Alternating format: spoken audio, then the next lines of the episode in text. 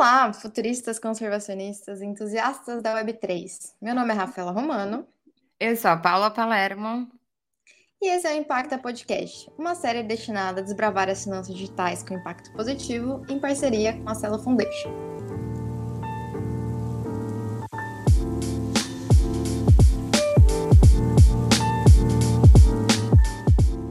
As cidades do mundo ocupam apenas 3% do território terrestre do planeta mas elas respondem por cerca de 60 a 80% do consumo de energia. É onde vive metade da população mundial e 80% do PIB global é desencadeado, é criado nessas cidades. Em 2050, espera-se que a gente tenha aproximadamente 68% da população vivendo nessas áreas, o que significa 2,5 bilhão de pessoas vivendo em 3% do território terrestre do planeta. Se a forma como organizamos as cidades e a produção continuar exatamente a mesma, precisaremos do equivalente a três planetas para fornecer os recursos naturais necessários para sustentar o estilo de vida das cidades. O progresso econômico e social do nosso futuro depende de uma transição radical para cidades sustentáveis. Da mesma forma, porém, que essas cidades são responsáveis por grande parte das emissões e dos problemas globais, digamos assim, elas também devem ser os palcos e poderão ser os palcos para a mudança e para a realização de uma transição econômica comum a uma economia mais verde, inclusiva e sustentável. A grande questão é como podemos gerenciar os recursos, garantir o abastecimento de alimento e água, reduzir as emissões de carbono e garantir a resiliência dos sistemas econômicos com cidades e territórios inteligentes? O episódio de hoje é sobre como blockchain pode ser usada para permitir um futuro de uma cidade que seja realmente sustentável e, no final das contas, o único possível. Hoje a gente vai comentar um pouco sobre vários instrumentos da terceira geração da internet que possuem grande potencial para ser aplicado nos contextos urbanos. Esses são os casos das finanças centralizadas, que podem servir de instrumento para a gente poder pagar tanto quanto serviços, como também atores privados e órgãos públicos.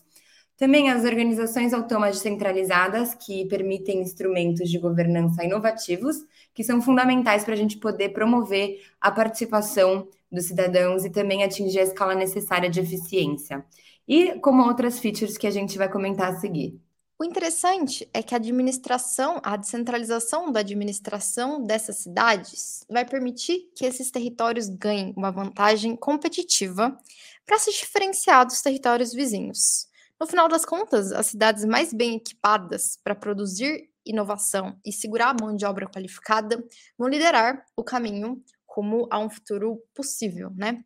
Enquanto isso, a gente com certeza vai assistir o processo em que cidades não planejadas terão serviços inadequados para conseguir é, lidar com o crescimento dessas populações, né?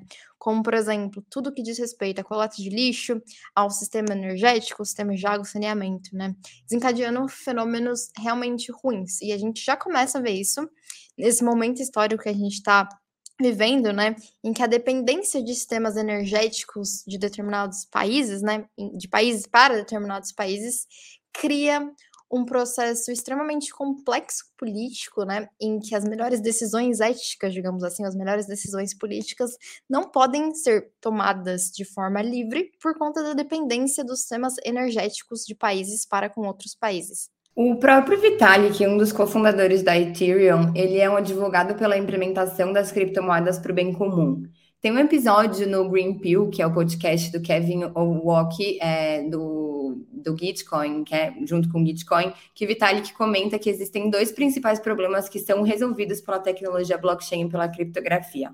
Um deles é o fato de que normalmente os projetos para o bem comum não são sufici suficientemente financiarizados, e a gente vê do outro lado que bilhões e bilhões de dólares são direcionados para projetos de criptomoedas onde atualmente o mercado está na casa dos 2 trilhões de dólares. Então, o que aconteceria se a gente pudesse juntar esses dois fatores, né? o gap que existe entre é, a, finança, a finanças para infraestrutura e também a grande quantidade de dinheiro que está sendo movida no setor de criptomoedas. Ele também escreveu um artigo muito interessante sobre Crypto Cities, e a gente vai deixar o link aqui para vocês.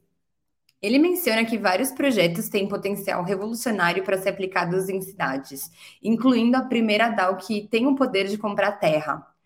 No estado do, de Wyoming, né, nos Estados Unidos, é, foi aprovada uma lei que permite que organizações nativas da internet, as chamadas DAOs, pudessem adquirir terras e imóveis. E foi aí que o CityDAO não perdeu tempo e entrou nessa corrida como a primeira DAO a se propor a construir uma cidade do zero através do Ethereum. E no artigo também recentemente publicado pelo Haseb Qureshi, que é o Managing Partner da Dragonfly Capital, ele compara as blockchains como cidades. E a gente vai entender o que, que ele se refere. Normalmente a gente usa a palavra rede para definir os protocolos de Layer 1. E segundo ele, essa é uma análise errônea sobre as blockchains, porque esse efeito de rede eles acarretariam na dominância de uma única solução. Então ele traz a questão que os contratos inteligentes eles estão mais próximos do conceito de cidades. Para escalar cidades, a gente precisa de três principais passos. E o primeiro é a construção. Pelo fator da terra ser limitada, a gente precisa verticalizar. E esse é o caso de cidades como São Paulo, Nova York, Hong Kong e as grandes metrópoles que cresceram em altura para poder adensar as populações em seus centros urbanos. E ele fala que todo mundo adora reclamar da Ethereum, né? Que ela é cara, é congestionada, é lenta e foi construída há bastante tempo e nada funciona muito bem como deveria funcionar. E ele compara a Ethereum com a cidade de Nova York. Daí ele vai para Solana, que é o exemplo da Solana, ele compara com a cidade de Los Angeles, que ela é grande, ela é ampla e barata comparada a Manhattan. E também que você pode iniciar os seus NFTs e mintar eles uma forma bem mais acessível. E aí ele vai para Avalanche, que ele compara a Avalanche com Chicago, que está tentando se aproximar ao Wall Street, né? Mas aí ela é mais nova, mais barata, mais agressiva. E faz frio, né, em Chicago, mas a especialização da Avalanche em finanças e comércios dá energia e autoconfiança para essa cidade. Difícil não apostar que essa cidade ela vai ter também, já tem um, um poder, uma presença muito grande nas cidades norte-americanas. E ele compara o protocolo da NIR, que é, é, como São Francisco, porque ele é construído pelas técnicos da Web3, então ele tem uma questão muito forte relacionada já com a tecnologia. E São Francisco é uma cidade idealista, né? O Vale do Silício está lá perto e é cheio de pessoas que querem realizar o sonho do Ethereum 3.0, que é justamente esse momento quando a Ethereum vai passar de Proof of Work para Proof of Stake. E daí ele fala que nesse conceito geral, nessa tese geral, é, para as cidades elas escalarem, a gente precisa de três coisas principais. O primeiro é a construção, e, e é esse fato que a gente comentou, que a terra pode ser limitada e a gente precisa verticalizar.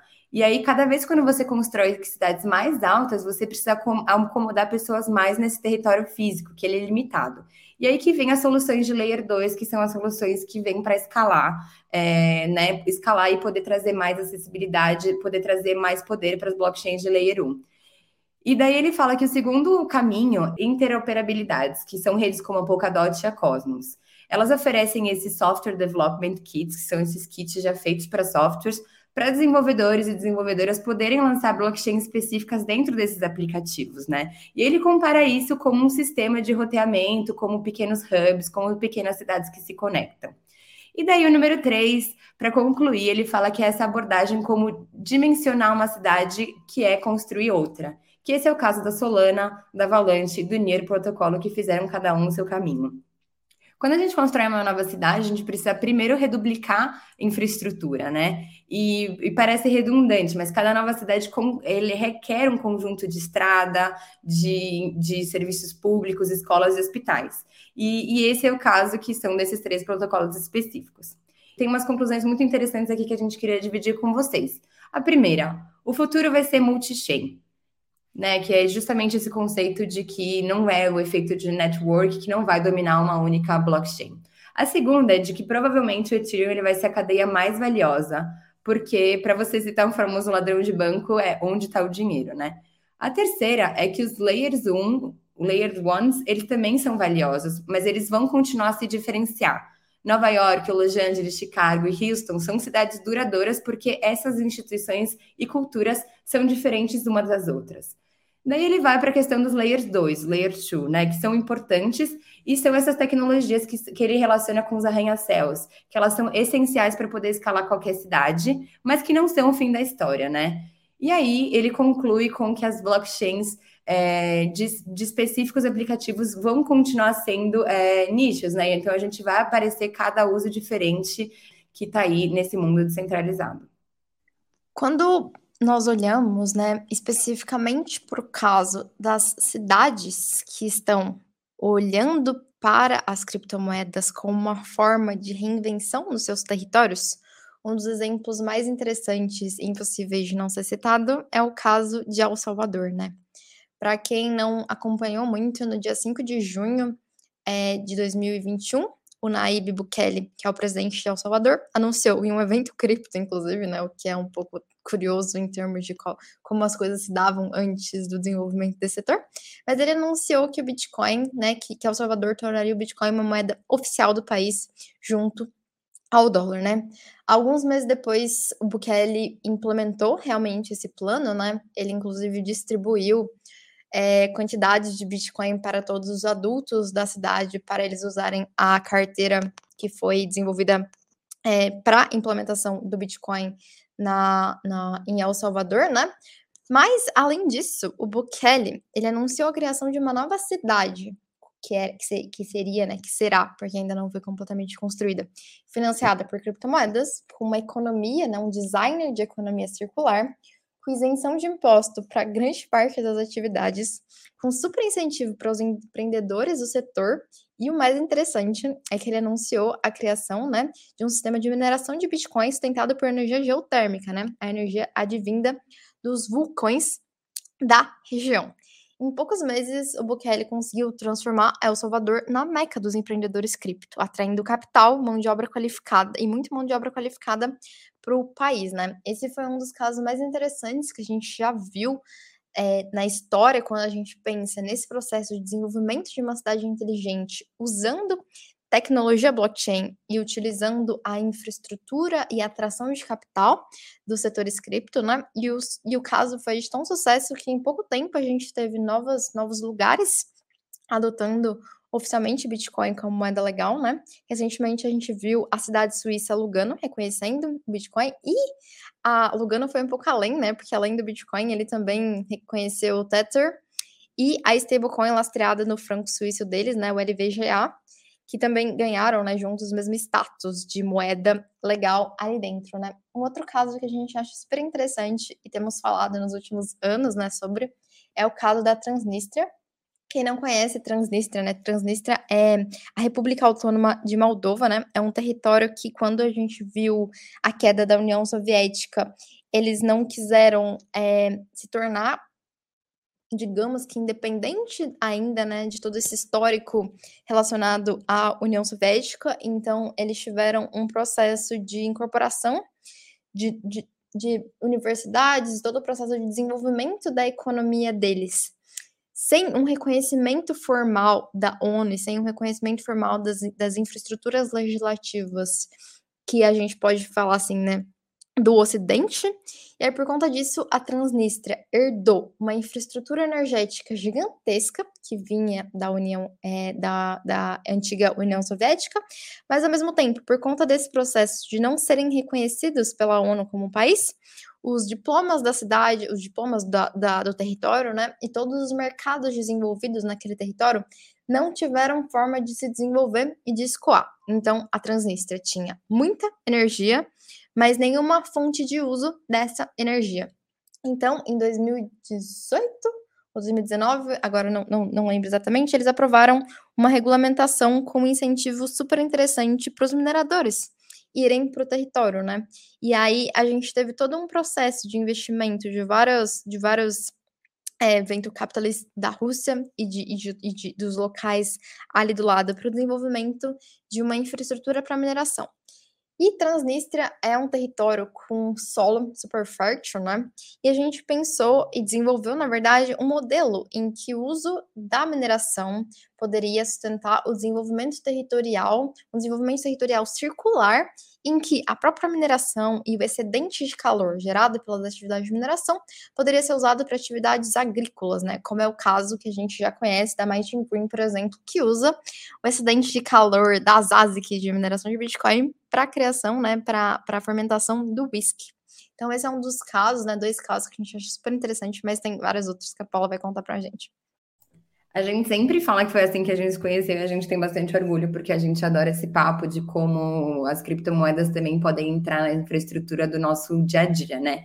E esse é um caso que eu também gosto de falar bastante, que é o caso da Estônia. A Estônia, ela é uma, uma referência muito importante também para o mundo cripto, porque ela tem uma, uma legislação que abraça tanto a criação de empresa de tecnologia, quanto a emissão de tokens.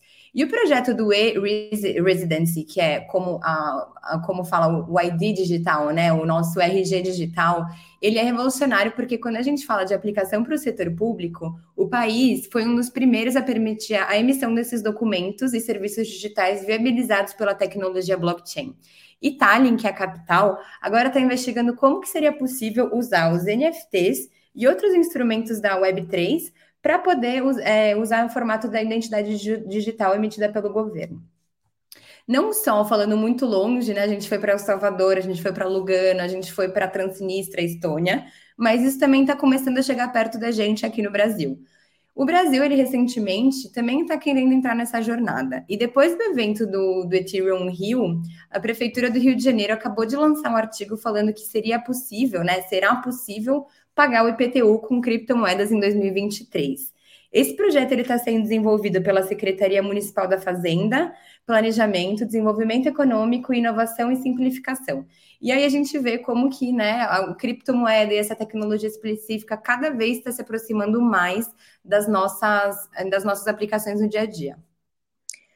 O que todos esses casos acabam mostrando para a gente, né, é uma quebra de paradigma em relação a como o sistema público, né, funciona e como os sistemas é, privados, financeiros privados funcionam, né? Porque antes a gente tinha muito esse processo de inovação como algo específico do setor privado, né? Mas agora esses conceitos são ampliados e as próprias cidades precisam incorporar grande parte das dinâmicas, instrumentos e tecnologias que antes seriam restritas ao setor das indústrias, né? Isso fez a gente pensar, né? Inclusive, a gente ouviu algum desses temas em algumas conversas que a gente teve, na ideia de business to community ou business to city e a ideia de business to ecosystem, né? A gente anda explorando muita possibilidade, ou na verdade, a necessidade até da gente entender que os novos modelos de negócio não são, são, não são mais, né, só aqueles que dizem respeito a empresas para empresas ou empresas para clientes, mas sim o desenvolvimento de modelos de negócios que conversem e dialoguem com comunidades locais ou comunidades digitais, e mais do que isso, né, provavelmente a ideia de, de, de modelos de negócios desenhados para e por ecossistema, né, por, por, por novos modelos ecossistêmicos e por ecossistemas em algum sentido, né? Então a gente anda pensando muito aqui na Impacta como a gente pode, ao lidar com a Web3, não importar grande parte desses conceitos que eram de um setor tradicional e realmente desenvolver modelos de negócio e conceitos que estejam completamente alinhado, alinhados né, a essa ética da Web3, em que não existem mais consumidores e criadores, provedores de serviço, né? Mas em que essas duas coisas estão juntas no desenvolvimento de nova, novas tecnologias e soluções de negócio. Muitos dos casos que a gente está falando também desses novos modelos de negócio, eles também estão relacionados, né? Como é o caso do, do, do episódio do Vitalik, que a gente recomenda a todo mundo de, de lá escutar, dessa função para o bem público.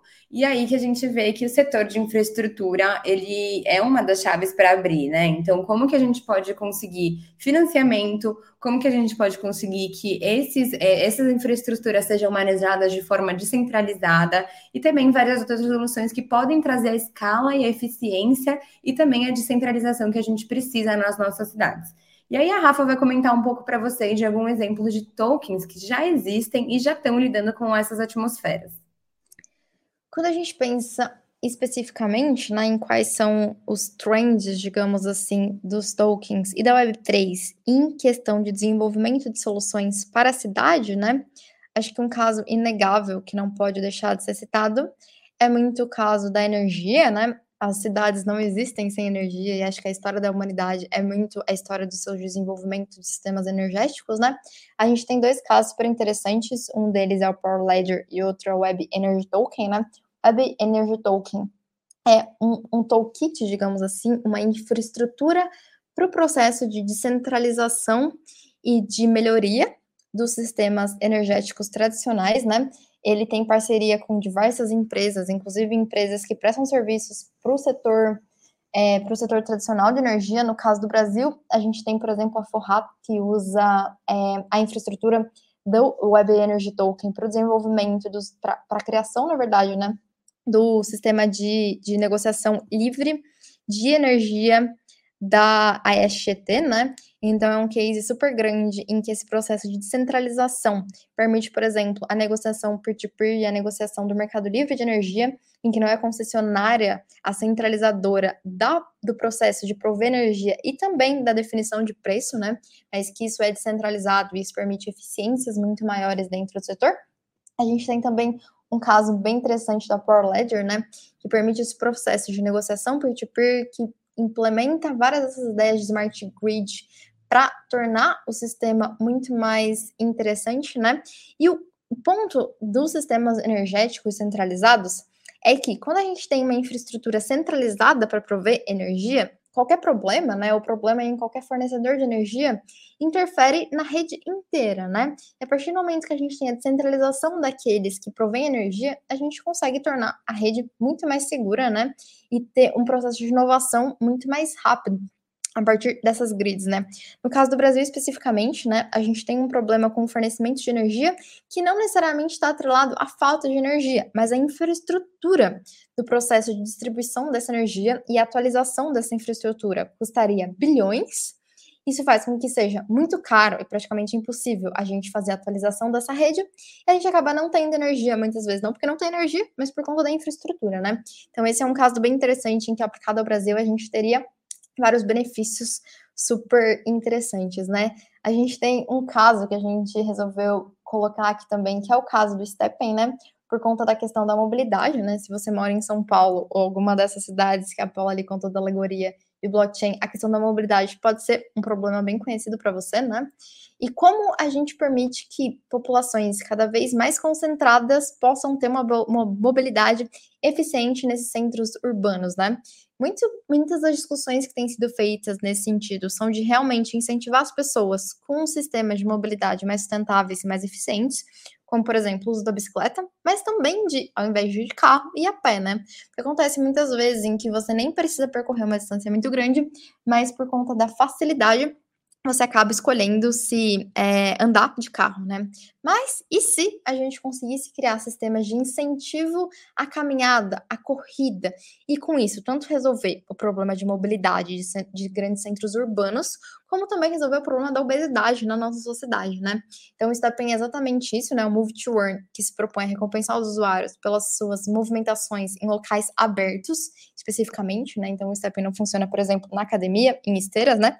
Então, são dois casos que mostram como o uso da descentralização e de tokenomics, que possibilitam os incentivos corretos a boas práticas, podem mudar a realidade das cidades e tornar a vida na cidade muito mais interessante, muito mais sustentável e também muito mais rica em alguns dos casos, né? E a gente acha estranho, eu acho estranho, porque quando eu comecei a pensar nisso na primeira vez, eu, eu nunca tinha parado para pensar, mas a mobilidade a pé ela é um formato mais antigo e o mais usado, né, para a gente poder se mover de um lugar ao outro. E é muito bom, a gente gosta muito de trazer no impacto essa análise dos tokens, né, que são relacionados a impacto. E para a gente, a gente sempre faz essa relação de que também o Move to Earn é uma forma de impacto, porque como a Rafa falou, ele está tocando esses pontos principais, que é também uma forma de fazer uma, uma uma transição verde para as cidades, claro, né? Se a gente está falando de São Paulo ou de grandes metrópoles, é muito difícil você percorrer grandes, enormes distâncias, mas também não faz mal para a gente caminhar 10 minutos por dia. E aí tem também um outro caso, que é o caso especial do nosso convidado de hoje, que é o Boyd Cohen, e ele traz a IOMOB, que é chamada da internet da mobilidade. É, eles construíram um protocolo descentralizado de mobilidade que combina né, todas as ofertas que a gente tem, inclusive avião. A gente vai trazer ele aqui. Esse episódio de hoje é uma entrevista em inglês, mas a gente também vai disponibilizar a tradução para todos os nossos e nossas ouvintes. Hi, Boyd. Welcome to Impacta Podcast. It's very nice to have you with, uh, with us today. And please introduce yourself and tell us a bit more on how you ended up combining cities and blockchain and mobility. Yeah, thanks for the invitation. Sorry, I don't speak Portuguese. I speak Spanish, but I guess that doesn't help very much. Um, so I'm Boyd Cohen. I'm I was born in the U.S. I haven't lived in the U.S. since uh, 2001. Um, I've lived around the world since then in Latin America and uh, Europe and and Canada, and I'm currently based in Barcelona. I moved to Barcelona in 2015 to become dean of research at a business school, and then I got the blockchain bug. 2016, I actually wrote my third book called Post Capitalist Entrepreneurship, which you can't see, but it's it's behind me. Um, and it was a lot to do with blockchain, decentralization, DAOs, tokens, um, new ways of organizing uh, economies and communities for more inclusive, sustainable economic activity that sort of um, benefits all instead of the few, the 1%. And sort of in the process of writing that book and beyond, I came across a an early blockchain investor who said, "Boyd, I really would think you should start a blockchain company in smart cities because that's your area of expertise." And at first, I was like, "Well, I've been an entrepreneur many times, but um, you know, currently I have a good paying job. I'm relaxed. I'm living in Barcelona. I've got a great life. I'm not sure I want to like take the leap again." And because I'm I'm now 51. At the time, I would have been 47 ish and I didn't know if I had it in me to do another startup because I've done five previous startups, all in sustainability. And long story short, I got convinced, and then uh, we created what is called Iomob, which stands for the Internet of Mobility. We started it really in 2017 um, to be a decentralized Internet of Mobility. So we are pretty early if you think about it now.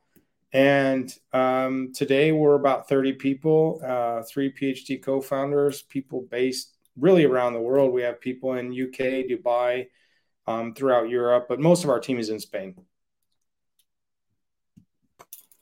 Nice, and a lot of stuffs. And so at Impacta, we focus a lot on the match of blockchain and positive impact. And we saw your recent publication about this very niche, very specific niche and we want to know what's your specific your opinion about this about what's happening in the blockchain and the positive impact and mobility yeah no i love that you have that focus and you're right it's extremely niche right now but i don't think it's going to stay that way. Um, you know there's so many people who come to blockchain with the desire to change the world in a really meaningful way to change how our economy works to decentralize it, to give power back to the people, to empower artists and the people create value, to capture more of that value instead of sort of like top down monopolies, uh, VC backed out of California, sort of owning the world and owning their users, owning their data. So, blockchain is full of people with great intentions, but for a bunch of valid reasons, the early use cases for blockchain have been primarily around decentralized finance, which has got all the finance geeks involved and people who are just used to focusing on making money, just trying to make money in blockchain.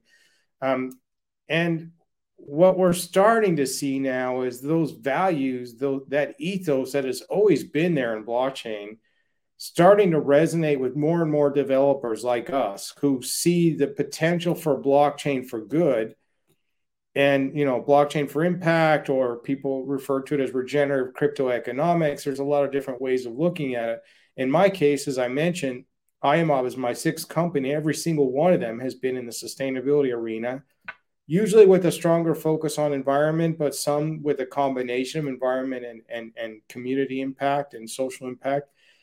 And Iomob you know the aspiration of Iomob and i guess we'll probably uh, dive deeper into that throughout the next uh, you know 30 minutes or whatever but the aspiration of Iomob is to create a global decentralized internet of mobility that seamlessly connects every mode of mobility and every service whether that be a scooter or an ev charging network your private car um, a fleet of shared scooters um, the the car the used cars that are sitting in the car lot of a dealership that are underutilized um, EV charging networks, those that are in the public domain, but also privately one private ones that are underutilized. Because you know, if the person has it in their like garage and they go to work every day, then it's sitting there underutilized. Then you think about range anxiety and all the issues we have around people not acquiring electric cars because of the fear they won't be able to get to their destination. What if you just exponentially increase the size of the EV charging network globally by seamlessly connecting the publicly available ones with privately owned ones, allowing the people who have private ones to monetize that, similar to their cars. We have a billion and a half cars in the world just sitting parked 95% of the time. Um, now we need to get rid of some of those cars, but if we're going to have them, we might as well find better utility of those cars to reduce congestion and contamination. So we were born at Iomob with the vision of enabling more seamless, efficient, multimodal mobility that would accelerate modal shift towards sustainable um, mobility experiences for people. So I, you know, at our core, um, sustainability is, you know, very important to us. And in today's episode, we spoke a lot about smart cities and the applications with blockchain and also sustainability. So green and smart, smart cities.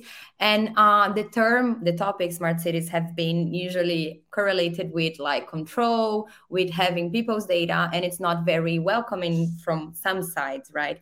And then, as you said, blockchain is also very concentrated into fintech and also we are seeing now that some new applications are coming and rising. So we wanted to see your specific opinion about like smart cities and how blockchain can be applicable for uh, cities people urban uh, um, spaces and also the specific case of mobility because we we are the expert here and we want to know how mobility is connected with blockchain and these new technologies on our urban spaces yeah, so I don't know. I think those five or six years ago. I wrote an article in Fast Company about the evolution of smart cities, and I talked about the three generations. And I said 1.0 was um, tech driven, and it was literally led by private companies, IBM, Cisco, Siemens, promoting smart cities as a way to sort of repurpose their existing tech and find new markets.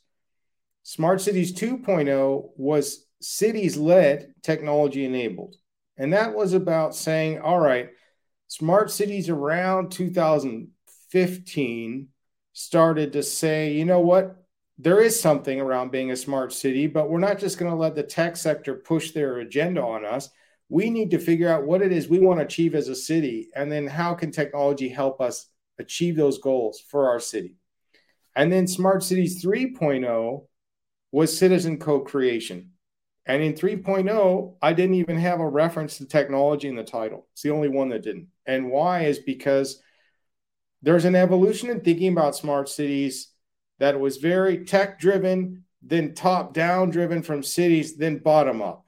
Well, as we already talked about, blockchain and crypto is fundamentally a, a technology that's inclusive, intending to be inclusive by nature. Now, there are some issues with on ramps for people with wallets and all this stuff to get average people to get in embracing the blockchain and crypto space. But the technology by itself is intended very much to be decentralized and accessed and developed and composable by others. And it, it's fundamentally very well aligned with the 3.0 vision of citizen co-creation. And i think you're going to start to see more and more use cases of blockchain in smart cities that give the power back to the people, to the creators, to the citizens, um, who can then rethink how they innovate in their city and play a more proactive role in that, and then even gain financially and otherwise from the contributions they make to improve their city. So that goes to that 3.0 citizen co-creation, leveraging digital layer of technology that's decentralized by nature to then benefit um, sort of um, citizen well-being and happiness. And actually, a couple years ago, I'm, I'm, I'm kind of known in smart cities as the guy who built the smart cities wheel, which was really a city, smart cities 2.0 thing. It was a cities based um, top down model for governing a smart city. And then, you know, a few years ago, I said, you know what? I think when I started getting into this 3.0 idea, I thought, you know, we need a different model. And uh, a colleague of mine who's really expert in um, design thinking he and I went to the Smart City Expo in Barcelona and we started interviewing technologists there about what makes them happy in their city, what what why do they choose the city they live in? And perhaps surprisingly, perhaps not. You know, we're talking. I remember we were talking to some guy from Seattle with a robot behind him. He worked for Microsoft, and we asked him what made him happy about living in Seattle, and nothing he said had anything to do about technology. It was all about, you know, ease of walking around his city and cool cafes and the social life. And, and so we basically came up with this new model we called Happy Citizen Hexagon, which is a bottom up, citizen centric way of thinking about ha- uh, happy and smart cities. So I think we're going in that direction. And I think if done right, blockchain can be a big enabler for that. Now, you ask about how does Iomob fit into all this in the smart cities agenda? And there's a lot of ways that it does. So, you know, again, when you think more holistically about what is it, what is the goal of a smart city? And if a smart city aspires not just to be not a dumb city, but also a healthy city, a sustainable city, a happy city, then what role can mobility play in that? And how could decentralization support that? So if you think about it in a city, you know, transportation and mobility is fundamental to everything we do, right? Like, you know, what kinds of educational opportunities we have access to, what social social activities can we get to, what economic activities can we get to, what impact does my engagement in those things have on my family and quality of life? Because if I have to commute two hours each way, I have less time at home. Um, and it impacts our quality of air and our quality of life by congestion and all the rest, right? So there's so many ripple effects of good and bad transportation. So what Iomob is about is making it seamlessly accessible to any user of any interface to discover vehicles around them and services around them, route those, including combining like a scooter to a train, book or unlock vehicles literally like scan and unlock a car or a scooter and pay for those vehicles in any interface like the the app of the public transit system. So if we can make an entire transportation ecosystem visible in any interface the citizen chooses and we can encourage them or enable them to choose more sustainable choices because they're more visible to them. We can have a positive impact on their quality of life, on their cost of living, because they can lower their, their transportation costs and the climate impacts as well. Not only that, but there's some really cool other aspects of what I referred to in that post regenerative crypto economics. It's not just about ecological impact, it's about public goods and providing and improving quality of life for people in other ways. So let's think about a couple really cool examples. Imagine you uh, are a startup and you have an idea of launching a electric car sharing service in your city and you have managed to get enough money from your friends and family to acquire 10 little vehicles like there's this cool electric vehicle in Vancouver that I like that's like this combination of a bike and a car. It's kind of weird. And it can travel in a bike lane and it can travel in a car lane. And you can pedal or you can get electric power. It's kind of this weird hybrid model, very small. Imagine you're an entrepreneur in Portugal and you see that vehicle and you say, you know what? I think that would work in Lisbon. Awesome. I want to try it. All right. I'm going to import 10 of those vehicles. It's going to cost me, I don't know, 150,000, 200,000 euros. I've got the money for that now. But I don't know how big the market is yet. I don't have an app yet. I don't have any users yet. How can I test this in a meaningful way? Well, they could plug their vehicles into the Internet of Mobility and any demand partner connected to Iomob. So can be um, I'm not I don't think I'm allowed to say this publicly yet, but we're we're working with a national infrastructure company in Portugal, for example, who services uh, more than a million people around Portugal.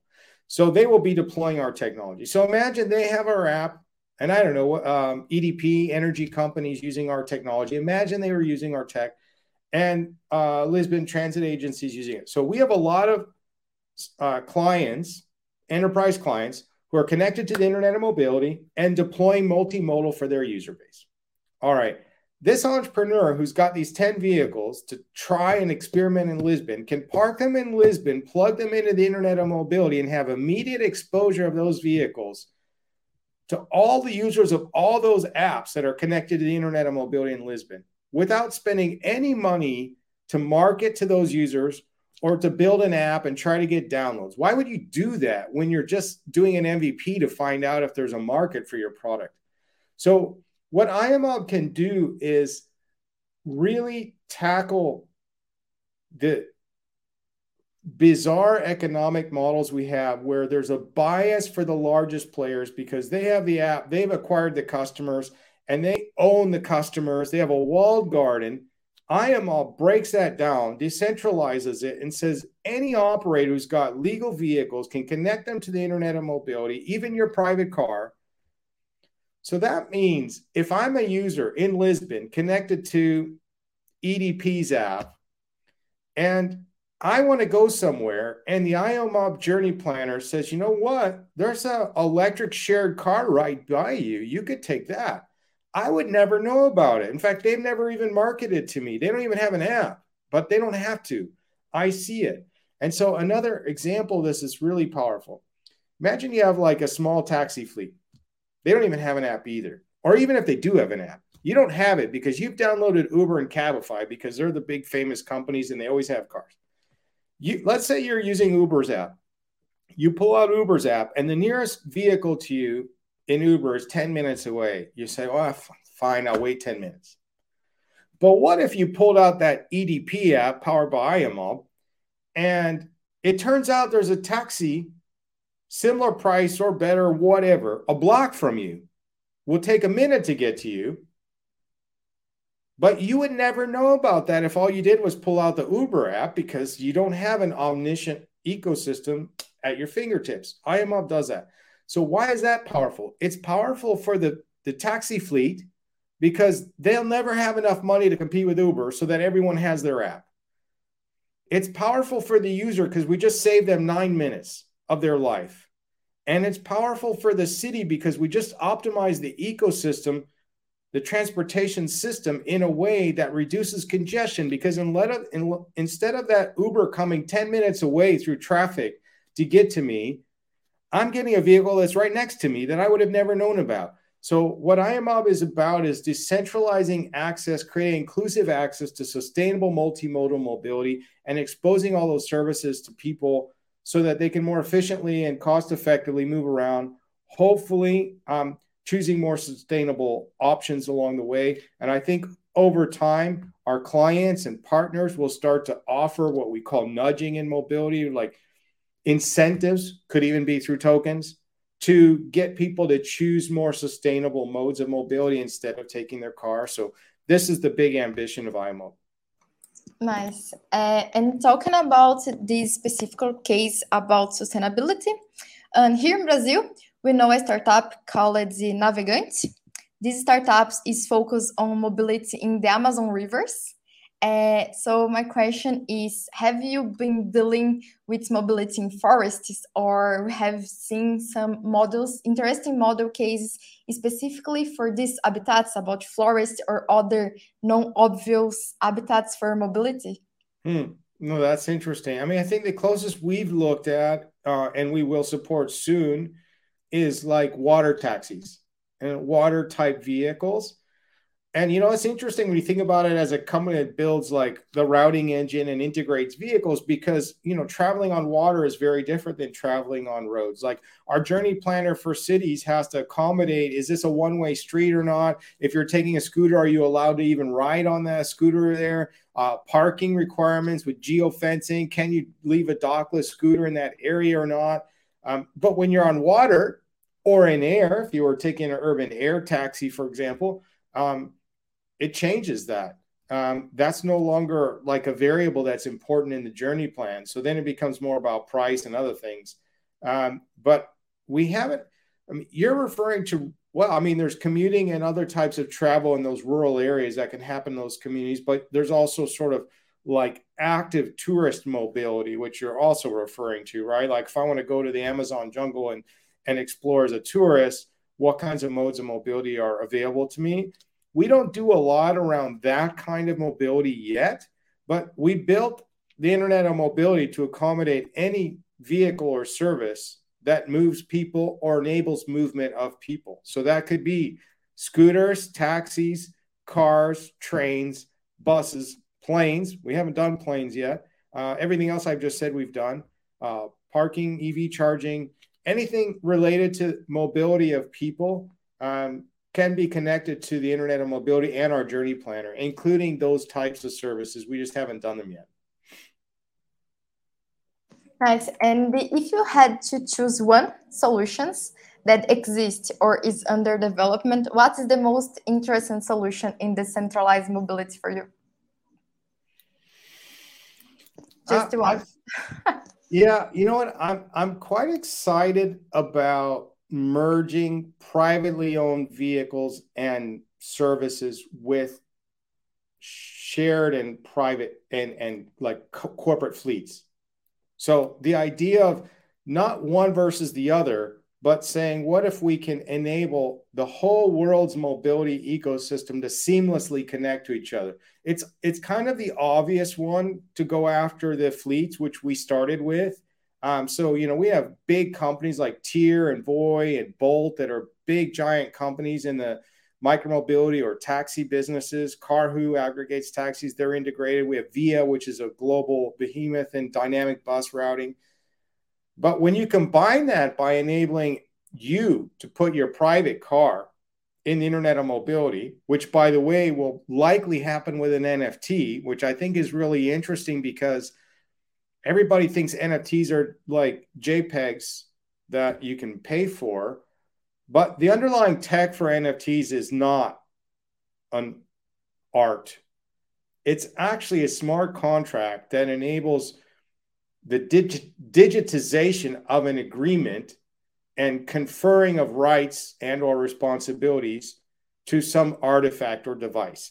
So our vision around private vehicles connected to the internet of mobility. So to, to, to unpack this a little for your audience because it might be like well that's weird. How can you use an nft this way? So when when we integrate normal fleets like like tier Voi they have something called an api and that's like a communication mechanism that allows them to share data in real time about their vehicles the pricing and all the rest. They share that to our backend of our software platform.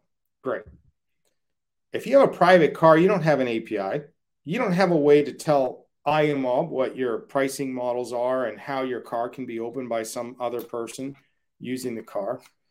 Um, so that's what the NFT can do. So we can enable a, a, private car owner to digitize a physical asset and, and earn passive income from that by putting it in there in the internet of mobility when they want to under the terms they want to create which would be established via smart contract and then connect their vehicle to the internet of mobility. And anytime their vehicle makes sense for a user connected to Iomob, as long as that user meets the criteria of the car owner, so you're the car owner. You put in your smart contract, I only will allow people who've been validated to be at least 30 years old, have a valid driver's license, have had no accidents in the last three years, and whatever. So, you know, I'm only 24, so I, I, I wouldn't see that vehicle, of course, but I'm joking. Um, so only those people you're you're both 24, so you wouldn't see the vehicle, but I would because I'm old. Um, so, so my point is the uh, the smart contract at the NFT level for the private vehicle owner could allow them to establish the terms and conditions under which their vehicle can be used. So, you asked me the question about like what area of decentralization mobility is kind of exciting to me. I mean, I think everything that we're doing at Iomob is cool, but like that feels like next generation that no one's really meaningfully thinking about yet, and we are. And that's very interesting because even us, we never thought about a use case for NFTs that would be related with private cars. And then we have Boyd here just to tell us how to do that. And it's also an approach that I actually never had on mobility. I've been working with mobility since a while now and also with smart cities, but I never thought how this could be very applicable for users.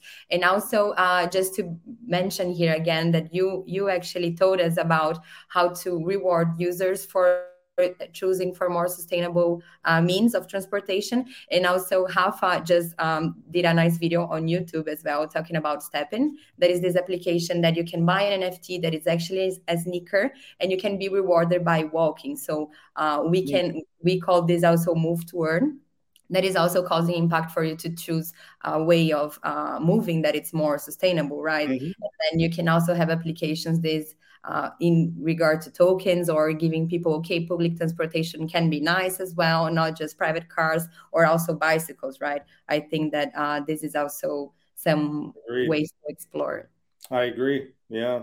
Yeah it's exciting um, sort of new use cases for how we can leverage crypto and tokens to incentivize sort of desired outcomes. I mean, fundamentally, that's one of the most disruptive things about blockchain and crypto is that token economics. I was listening to a podcast the other day, and they were really diving deep on this topic around how how token economics brings in um, an, an ability to apply conscious design to economies that can enable intentional positive outcomes that are desired by the community and that's something that dollars don't do.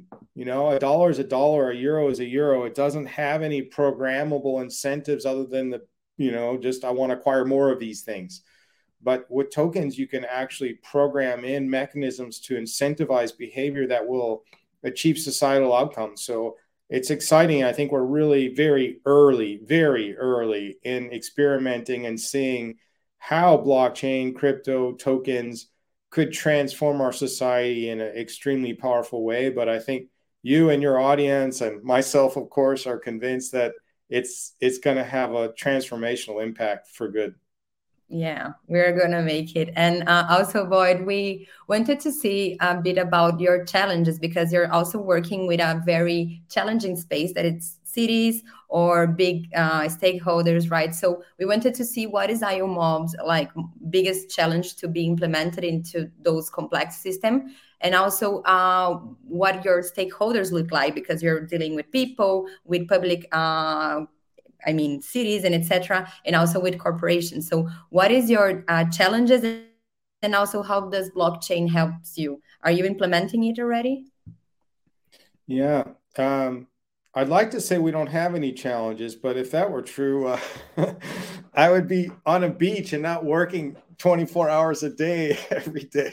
Um, no, uh, where do I start? You know, what are we trying to do? We're trying to unite a global ecosystem of diverse actors with diverse incentives. There's, as you say, there's local, regional, national, international public agencies, so transport agencies, um, rail operators, uh, publicly or privately owned.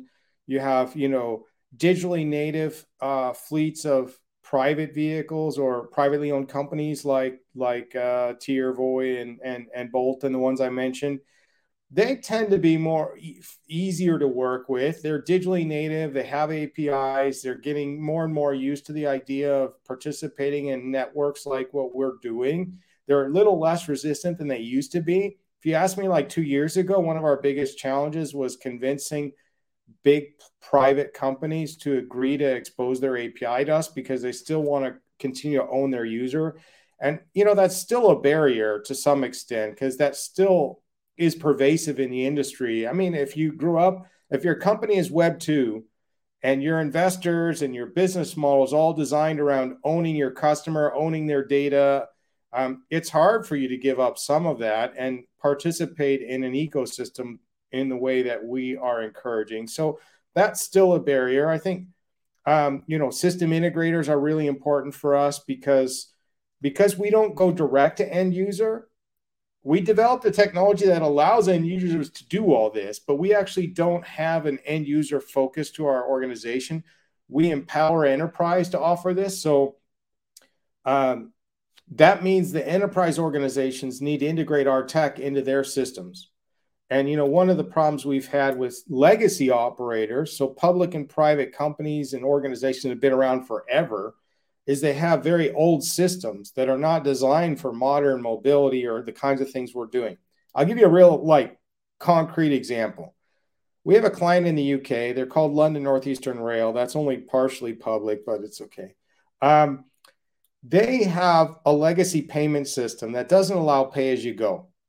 So their current payment system only supports um, prepaid, pre-booked services. So you think about normally when you book an intercity rail journey or an airline, uh, air booking, you do it in advance. And a lot of those types of companies, airlines and rail operators, have only built systems that support paying in advance for services. So they don't even have a way to support a user taking a scooter and paying at the end or taking a taxi and paying at the end. Well, how does that work in the internet of mobility and seamless multi mobility when you want to support dynamic booking and real time access to micromobility services which are not booked in advance? And so um, the role of the system integrator becomes very important uh, in our in our evolution as well because they have to support our enterprise clients in transforming their systems to embrace more modern forms of mobility. So those are some of the challenges we have. Regarding your a question about um, decentralization, so we were born in 19, in 19 2018, and our vision from day one was a decentralized internet of mobility. I think our origin story is interesting because after that investor convinced me to leave the academic role I had and start a company, I went out and recruited a CTO. His name is Joseph Sanjuas, and he's very uh, he's got PhD in computer science had sold his last software company and we joined forces and then we brought in a third founder. He's got a phd in, in algorithmics and um, we joined forces in 2018 to launch the company. We were going to build a decentralized internet of mobility in 2018 we were going to finance it with an initial coin offering and it was going to be a protocol made available to the world but then crypto winter came uh, which meant um, funding for that kind of model dried up. We discovered blockchain tech wasn't really ready for this use case yet, right? Like we didn't even have layer twos really in late in 2018. Um, so you know, tr- speeds and cost of transactions weren't logical to make this decentralized. And the ecosystem of transportation, especially legacy operators, when we sat in the board meet boardrooms of I remember in the, we were in UK with some very massive bus company, multi-billion dollar bus company, trying to explain to them what blockchain and tokens were and our staking model in 2018. And we're like, okay, this isn't going to work. So we say, you know what? We're going to centralize this for now, build it, validate it, grow our ecosystem. So you often hear about a minimum viable product. We did that. We deployed with Renfe, a Spanish rail operator, in a trial. Then we started building a proper full stack commercially available solution over the, the, the next couple years. And then we were building a minimum viable ecosystem, which was starting to get all these big and small players to come together and participate with us and learn from them. And we did all that. And now we're commercially deploying. As of today, what we're commercially deploying in Europe and North America is a centralized stack with our enterprise com- customers. But we made a commitment really like we had a meeting as the whole executive team in December of last year. And we said, you know what? It's time for us to go back to our real vision we want to make this a decentralized global internet of mobility, not a centralized company. We had a discussion internally to make sure we were all in alignment with it. We decided we were, and we went out and raised money with blockchain investors already since December, uh, who really got excited about this vision. I mean, ground transportation is a $6 trillion industry. It's ripe for decentralization and tokenization. No one's done it yet. We're going to do it at scale. Um, so it's a very big, ambitious project and 2022 is our year. So we are decent. We're embracing what's called progressive decentralization. So it's not like a lot of people in blockchain.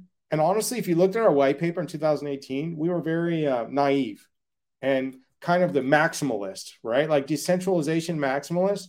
And we want to make everything decentralized. Everything, everything goes on chain. Well, do you guys want, do you ladies want the journey you just took from the hair salon to the whatever to be on chain does the company that took you there want every transaction on chain either? No. All right. So what we discovered we we became pragmatic. We're like okay wait.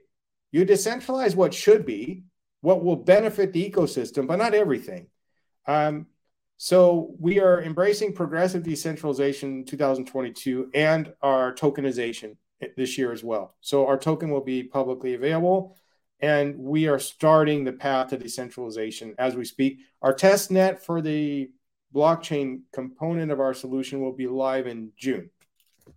Whoa, we have a huge spoiler here. I haven't told anyone else that publicly, but you know, this is going to a Portuguese audience. I'm assuming it's not going to get picked up. No, no. we are spreading into the world, but I think it's very nice to have your perspective because also it's a big discussion on how things like decentralization begins. Also sometimes with a small team working with a very specific ecosystem and it's very nice that you brought to us this concept of minimum viable ecosystems. I think this is great and then want to to develop it more.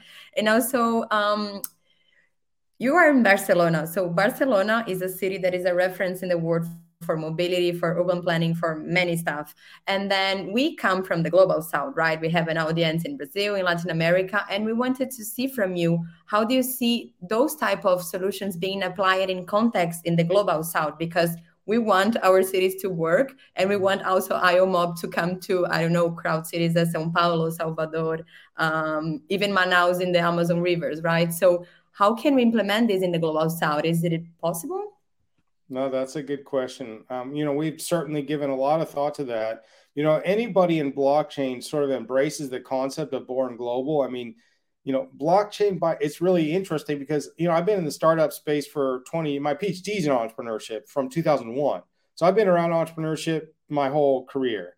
And you know, a lot of times the advice to entrepreneurs is start local, start small, start in one community and then go to the larger community where you you know so if you start in barcelona then you go to valencia then you go to madrid and sevilla and then you get all of spain and then maybe you go to portugal. But we never were like that. We were born global from day one. Our very first trial we did was the us and the second one was new zealand and we're in spain.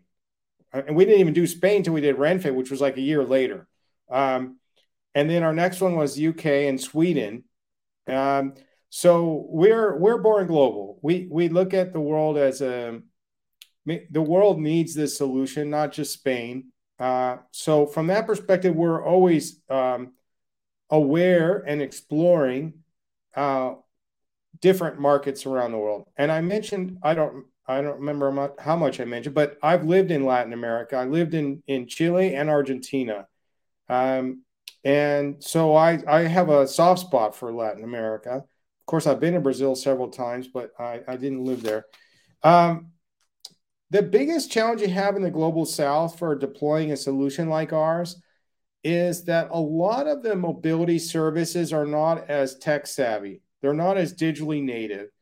And similarly with the public sector, right? Like, you know, in, in the developed world, it's super common that you have GTFS feeds, which are public transit feeds that provide uh, data about the transit lines. Um, in many markets now, you have GTFS RT, which is real time. So you're getting real time data from the vehicles in real time if they're stuck in traffic or not. And that data can be fed into a platform like Iomob. The problem you have in, in, in Africa, Latin America, and other markets is that the public and private services tend to be less developed from a digital perspective. And therefore, they have more challenges exposing their services to a platform or protocol like Iomob um, in a way that allows seamless mobility door to door. Uh, what we have found is there's a lot of interest, not just from users, but also like transit agencies um, and the private sector in in Latin America in particular. Also, you know, another sector we're finding even in Brazil where there's growing interest in this is in the corporate space, where they want to offer more sustainable uh, multimodal mobility for employees. So they don't have to take a car or have like a terrible commute every day. They have access to a range of nice services that can be booked in one interface for the company and their employees. Uh, so i think it'll happen. But but again i think the biggest barrier right now is the readiness technological readiness of the public and private sector in the global south to stream real time vehicle pricing data to a protocol like like the Internet of Mobility so that they could be made available in a seamless experience.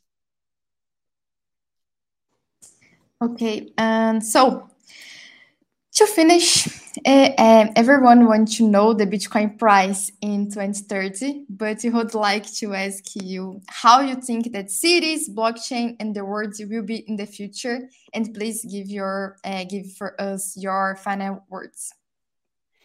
You know, I think you know underlying your question is this like recognition that there's so much focus on market value of tokens and fluctuation daily and how much money you can make by buying an NFT and going back to the theme of your whole initiative around blockchain and impact is is looking beyond that and how can how can we have an impact on the world?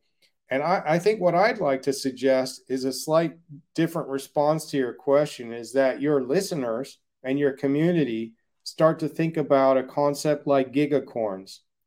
And a gigacorn, instead of a, a unicorn, is in the startup world is like trying to be worth a billion dollars. Your, your market valuation is a billion dollars, whether it's your token value in the crypto world or your equity value. And we're driven to be a gigacorn. And a gigacorn is is is a project that addresses and reduces a billion tons of emissions a year. In case you're not aware, uh, there's 51 billion tons of emissions every year globally. So if a project can take off 1 billion, that's about 2% of the world's emissions from one project. We did research with our own impact investors to explore how many emissions could Iomob reduce if we were scaled globally.